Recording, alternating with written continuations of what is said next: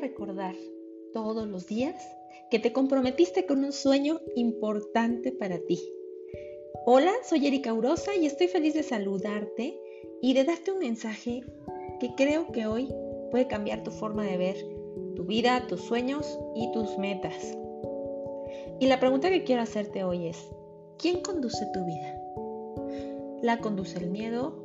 ¿La conduce la tristeza, el agobio, la apatía, la melancolía, el remordimiento o la conduce la fe.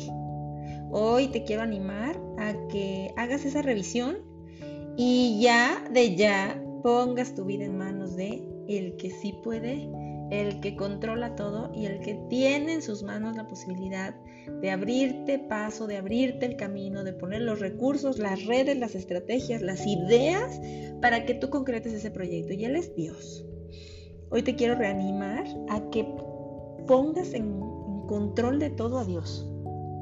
Hay un versículo que dice, el que a mí viene nunca pasará hambre y el que en mí cree nunca más volverá a tener sed. Juan 6:35. Y me encanta, ¿sabes por qué?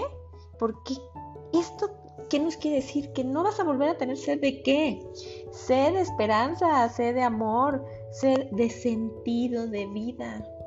Yo creo que tiene un propósito maravilloso para cada una de nosotras, para cada uno de nosotros, y está en cada uno entender que Él está en control.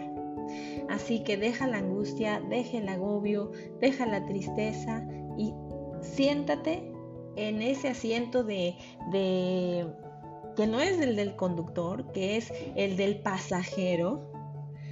Y haz lo que tengas que hacer como buen pasajero sin embargo, comprende que hay alguien que está conduciendo. Y yo hoy te animo a que le quites el volante de tu vida al temor, al agobio, a la duda que probablemente hasta el día de hoy han tenido el volante en sus manos.